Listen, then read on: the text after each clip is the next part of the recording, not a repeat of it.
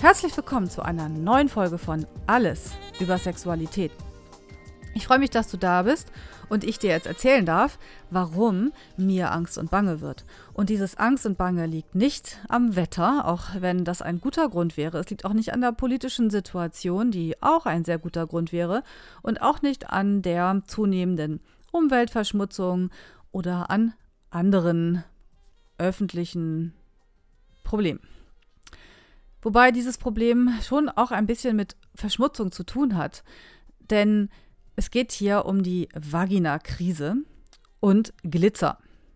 Ich weiß nicht, ob du das schon gehört hast, äh, in den Medien gelesen hast, dass sich Frauen jetzt Glitzer in die Vagina reiben.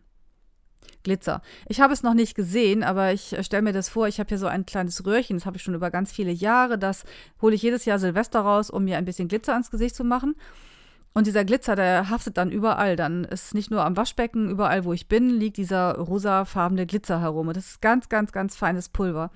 Und jetzt stelle ich mir vor, dass das, was dieses Unternehmen da verkauft als ähm, Vagina-Verschönerung, auch so ein Glitzerpulver ist. Und deswegen kann ich euch nur sagen, lasst bloß die Finger davon. Ich verstehe gar nicht, wer sich das jetzt wieder ausgedacht hat. Dieser Glitzer lässt sich ja schon so kaum von irgendetwas entfernen. Und jetzt stell dir vor, du hast diesen Glitzer in der Vagina. Oder du bist der Partner einer Vagina-Besitzerin und du hast den Glitzer dann an deinem Penis unter deiner Vorhaut, sofern du eine hast. Die Vorstellung finde ich schon arg bedenklich. Das Unternehmen sagt, nein, nein, das ist gesundheitlich überhaupt kein Problem, das hätte, hätten irgendwelche Studien ergeben. Studien, ja, da ist immer die Frage, wer gibt den Auftrag, wer untersucht das und wer hat hier gesagt, dass das nicht schädlich ist. Glitzer ist doch auch irgendeine Art von entweder Mini-Feinstaubmetall oder Plastik. Plastik in der Vagina. Also nein, lasst bloß die Finger davon. Das Trägermaterial weiß ich auch nicht, woraus das besteht. Sollte es irgendeine Art Leitmittel sein, was es aber, soweit ich das verstanden habe, nicht ist, ist es auf jeden Fall keine gute Grundlage für die Vaginaflora, denn die ist relativ empfindlich. Deswegen wird ja auch davor gewarnt, mit Seifen oder anderen scharfen Putzmitteln in der Vagina sauber zu machen. Die Vagina hat ein eigenes, eine eigene Reinigung sozusagen und es reicht äußerlich mit Wasser, warmem Wasser und vielleicht, wenn es sein muss, einer pH-neutralen Waschlotion abzuspülen. In die Vagina gehört nichts, außer vielleicht einem Penis, einem Finger, einem Sextoy, das auch gerne mit einem Kondom umwickelt werden darf, sollte es Weichmacher enthalten. Die Vagina, es sind Schleimhäute und Schleimhäute nehmen alles auf. Und das fällt mir gerade ein, weil ich sage Weichmacher. Es gibt ja kein Weichmacherverbot bei Sextoys, so wie es es gibt bei Babyzubehör, ähm, Spielzeug und äh, Schnullern und so weiter, weil genau diese ganzen ähm, Produkte eben mit den Schleimhäuten in Verbindung kommen. Liebesspielzeug natürlich auch. Das ist ja dafür gemacht, dass es mit Schleimhäuten in Verbindung kommt. Ja, jetzt nicht jedes, ich weiß, sowas wie ähm, Brustwarzenklemmen jetzt nicht unbedingt, aber eben alle Vibratoren, Dildos, Liebeskugeln werden ja ähm, im Genitalbereich verwendet. Ob das nun bei der Frau im in der Vagina ist, an der Vulva oder bei beiden im Anus. Auch der Anus äh, besteht innen aus Schleimhäuten. Und diese Schleimhäute nehmen die Weichmacher auf. Es wird ja auch darüber diskutiert, dass die zunehmende Unfruchtbarkeit von Männern eben auch mit Weichmachern zusammenhängt. Jetzt vielleicht nicht unbedingt mit den Weichmachern aus ähm, Liebesspielzeug, oder nicht nur, sondern eben auch mit Weichmachern, die in ganz vielen anderen Produkten enthalten sind oder von irgendwelchen Verpackungen auf die Nahrungsmittel übergehen oder so. Wenn du also nicht genau weißt, ob ein, ein Sextoy äh, Weichmacher enthält, wenn es zum Beispiel nicht aus Silikon ist oder aus Glas oder aus Holz, dann stülpe einfach ein Kondom darüber, dann bist du auf jeden Fall auf der sicheren Seite.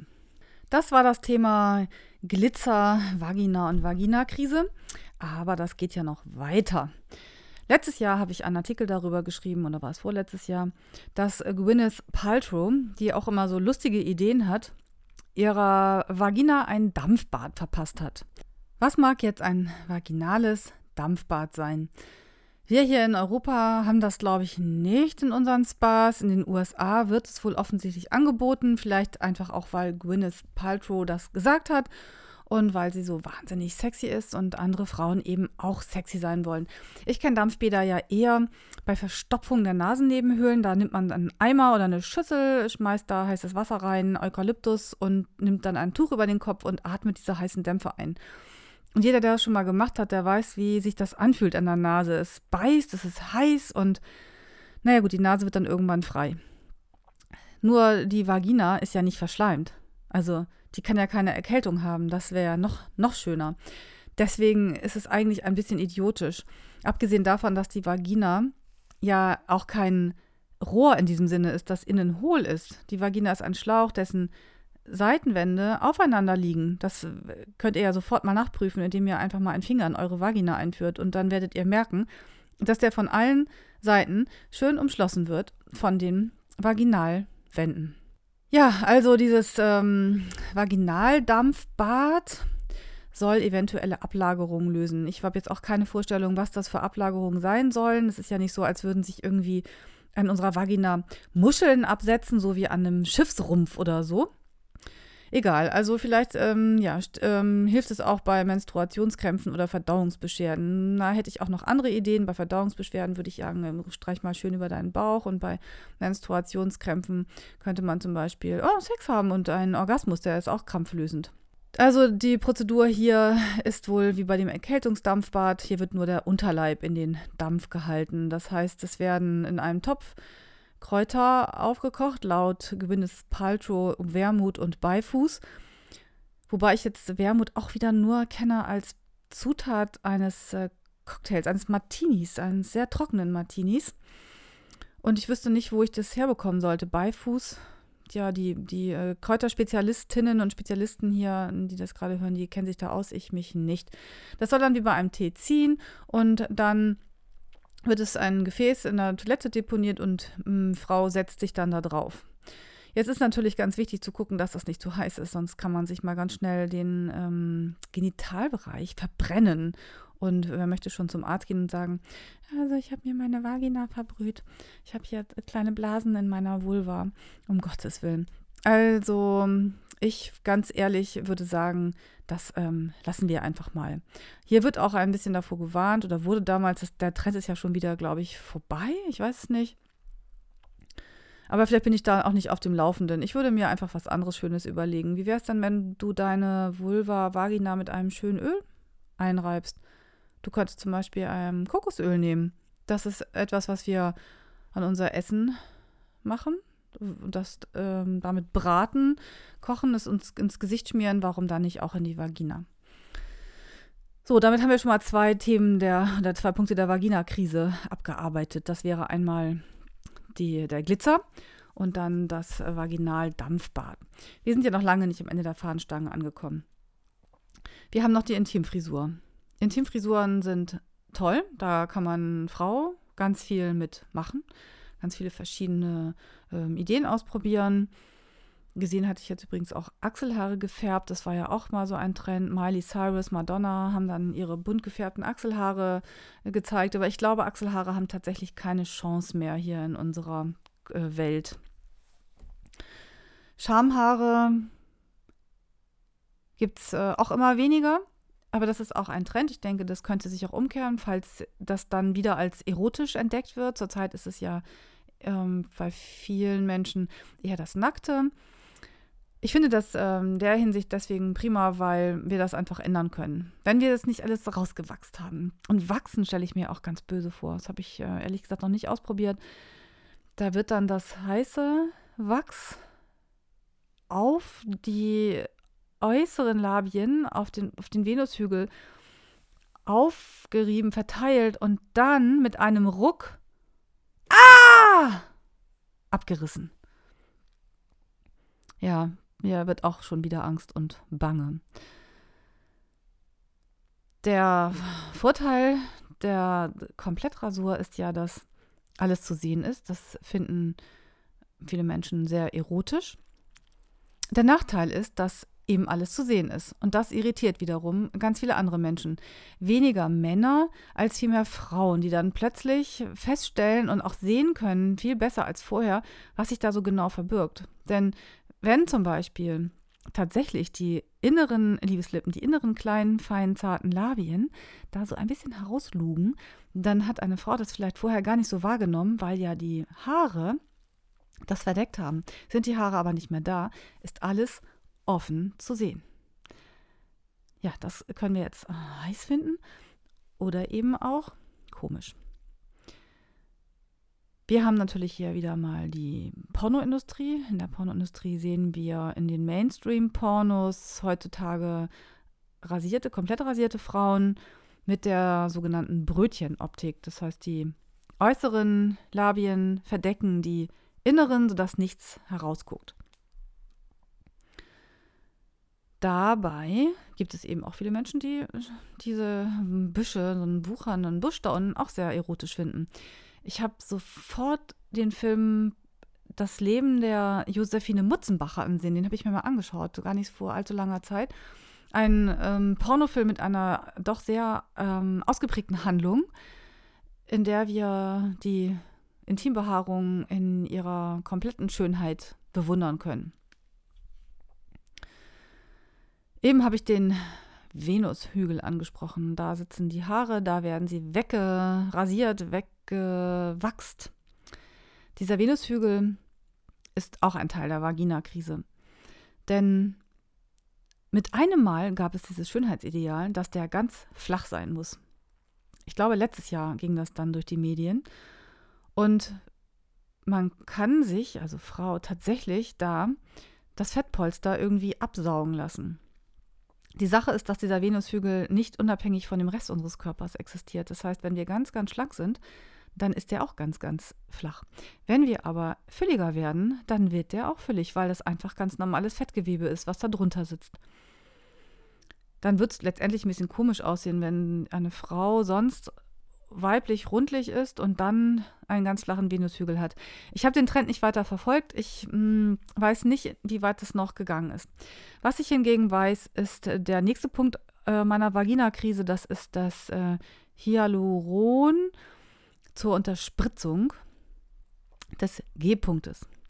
Der G-Punkt sitzt so, mh, so eine Fingerlänge, nicht ganz, also so 5, 3, 5, 7 Zentimeter innerhalb der Vagina Richtung Bauchdecke. Wenn du also einen Finger in dich einführst und den Finger dabei krümmst, dann kommst du ähm, ganz bequem an diesen Punkt. Es ist kein Punkt im mathematischen Sinne. Es ist eine Fläche, wird auch G-Zone genannt, G-Spot. Das ist eine Ansammlung von Drüsen, die sich hier so um die Harnröhre herumschmiegen. Wir haben hier Prostata-ähnliches Gewebe. Das wie die Prostata auch bei Erregung anschwillt. Die Stimulation empfinden viele Frauen als ähm, sehr, sehr lustvoll. Andere finden es komisch. Das ist ganz unterschiedlich, hat auch mit der Erfahrung zu tun und auch mit dem Zustand, in dem sich dieser Bereich gerade befindet. Wenn wir nicht erregt sind, dann tut sich da relativ wenig. Wenn wir erregt sind, dann kann das schon ganz sehr, sehr schön sein. Und dieser Punkt steht auch im Mittelpunkt des ähm, Interesses von Menschen, die gerne Geld verdienen, die dann diesen Bereich mit Hyaluronsäure tatsächlich unterspritzen. Ich kann jetzt nicht sagen, ob das was für die Lust bringt. Wenn du damit Erfahrung hast, dann ach bitte, bitte, schick mir eine Mail. An Mail, Quatsch, anja at die-sexualität.de mit AE geschrieben. Ich möchte das nämlich wirklich unbedingt wissen. Das, was ich darüber finde, sind einfach nur Berichte, die irgendwo stehen in irgendwelchen Zeitungen oder Zeitschriften. Aber da weiß ich ja nicht, ob das tatsächlich stimmt. Es kann ja sein, dass das einfach bezahlt wurde von dieser Industrie und dann sagt jemand, oh, mein Sexleben ist jetzt so richtig gut geworden, seitdem ich das gemacht habe, kann ich multiple Orgasmen über Tage hinweg halten und vorher war das nicht so. Ich kann es nicht überprüfen. Also wenn du Erfahrung hast, bitte, bitte, bitte, bitte schreib mir das mal. Der Gipfel der Vaginakrise ist aber dann doch die Intimchirurgie. Darüber wird in letzter Zeit immer mehr geschrieben und gesprochen. Es geht vorwiegend darum, die Vulva, also den äußeren Teil des weiblichen Genitals, zu normieren. Und zwar zu normieren zu der Brötchenoptik. Schnittbrötchen, ne? kennt ihr. Rund, dann gibt es in der Mitte einen Schlitz und weiter ist nichts zu sehen. Durch die fehlende Intimbehaarung, das habe ich ja eben schon gesagt, ist aber jetzt zu sehen, was es zu sehen gibt, nämlich kleine, feine Labien, also inneren Liebeslippen, die dann da so frech oder vorwitzig hervorlugen. Das gefällt vielen Frauen nicht. Sie selber denken, dass Männer das nicht schön finden und sie selber finden es auch nicht schön. Ich weiß nicht, ob das nur am Porno liegt oder ob es auch was mit den Barbie-Puppen zu tun hat. Meine Barbie-Puppen haben ja nun auch ähm, nicht wirklich da irgendwelche weiblichen Geschlechtsmerkmale, abgesehen von den Brüsten. Nun äh, habe ich schon mal gehört, dass Frauen sagen, ja, aber das tut mir weh, wenn die inneren Labien dann irgendwo rumscheuern. Auch das kann ich jetzt tatsächlich wieder nicht untermauern. Ich habe dazu keine Angaben. Ich habe noch mit keiner Frau persönlich gesprochen, die sich an ihrem, in ihrem Genital hat operieren lassen, also ihre inneren Labien kleiner machen lassen hat. Ich weiß nur von einer Frau, deren Schwester das getan hat.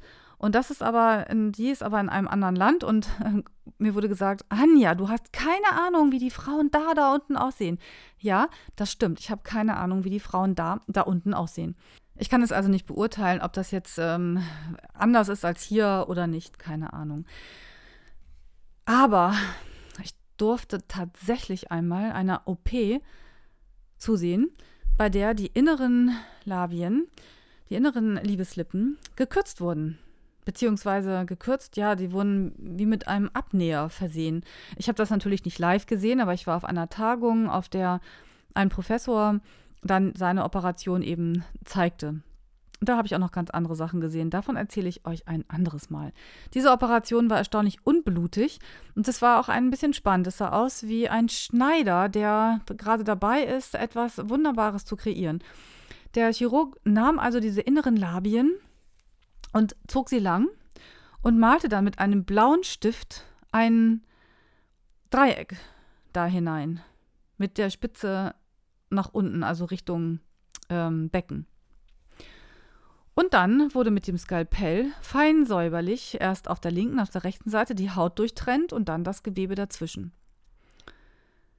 Das war, wie gesagt, relativ unblutig. Man konnte da ganz gut zuschauen. Deswegen sah es auch nicht so schlimm aus. Also ich konnte tatsächlich die ganze Zeit zugucken.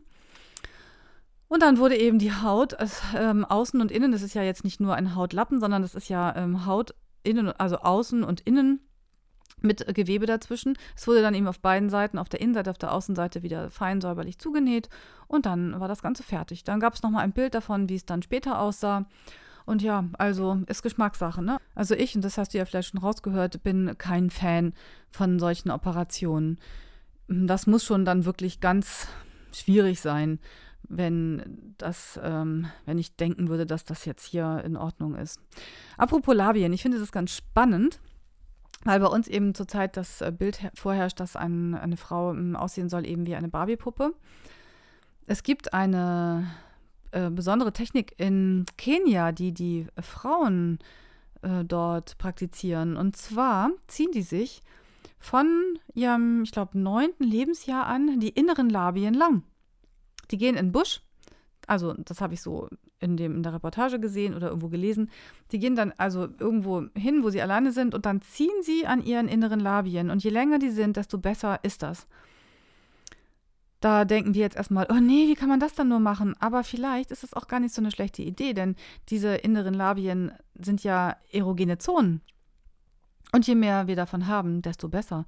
Das heißt, wenn eine Frau sich die inneren Labien kürzen lässt, dann kürzt sie sich auch ein Stück ihrer erogenen Zone. Und die Frage ist ja auch, wie es dann hinterher ist. Wie ist das mit dem Gefühl? Und muss das wirklich sein? Ich kann dann die Frauen, die mit dem Gedanken spielen, nur dazu anhalten, es sich wirklich, wirklich richtig gut zu überlegen. Und ich würde mir auch wünschen, dass die Chirurgen, die diese Operation anbieten, einen Psychologen da haben, um mit den Frauen oder auch Männern, die dann kommen, um zum Beispiel ihren Penis äh, verlängern zu lassen, dass die dann auch dort äh, wirklich beraten werden und ähm, auch psychologisch betreut werden. Das wäre mir auch eine Herzensangelegenheit. Ich denke, jetzt habe ich alle Punkte der Vaginakrise einmal abgesprochen, das oder besprochen. Das war das, das war der Glitzer, das Vaginaldampfbad, die Intimfrisur, der Venushügel, die Hyaluronsäure am G-Punkt und die Verkleinerung der inneren Labien, die Intimchirurgie. Mein Aufruf ist, die Vielfalt der Vulven und Vaginas einfach so bestehen zu lassen. Wir sollten lieber an unserem Selbstbewusstsein arbeiten, als zum Chirurgen zu laufen. Das ist viel, viel besser. Es ist ja auch mittlerweile schon so hm, erwiesen, denke ich, dass Menschen, die sich ähm, operieren lassen, letztendlich hinterher auch nicht viel glücklicher sind, weil sie dann den nächsten Punkt entdecken, der gemacht werden muss. Also es müsste schon etwas sein, dass wir an unserem Kopf arbeiten, um uns wirklich mal zu akzeptieren. Ganz toll finde ich die ähm, Ausstellung oder das, das ähm, Experiment des, oder die, die Exponate des Künstlers Jamie McCartney, das könntet ihr im Internet dann gucken, der 400 Vulvas in Gips gegossen hat und diese Exponate auch ausstellt. Und hier sieht man eben die ganze Bandbreite weiblicher Schönheit zwischen 18 und 76 Jahren. Labien in jeder Form, groß, klein, dick, dünn, äh, farblich unterschiedlich, ähm, enger, weiter. Und dann komme ich zu dem nächsten Punkt, den habe ich hier auch schon in einer Folge angesprochen. Schau dich einfach selber einmal an und lass deinen Partner einmal genau schauen. Und was du da genau machen kannst, das kannst du in der Folge Entdecke dein weibliches Genital dir noch einmal anhören. Damit bin ich am Ende dieser Folge angelangt. Ich habe meinem Unmut Luft gemacht. Ich habe dir erklärt, warum mir Angst und Bange wird, was unsere Vaginas betrifft und unsere Vulvas. Und ich wünsche mir, dass du dein ähm, Genital jetzt etwas wohlwollender betrachtest und oder deiner Partnerin noch einmal sagst, wie schön es ist.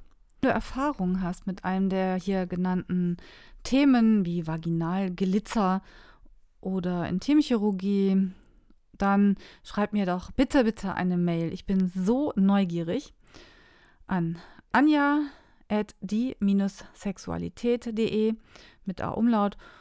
Und du kannst auch auf unserer Seite nochmal schauen, www.die-sexualität.de, auch mit A Umlaut.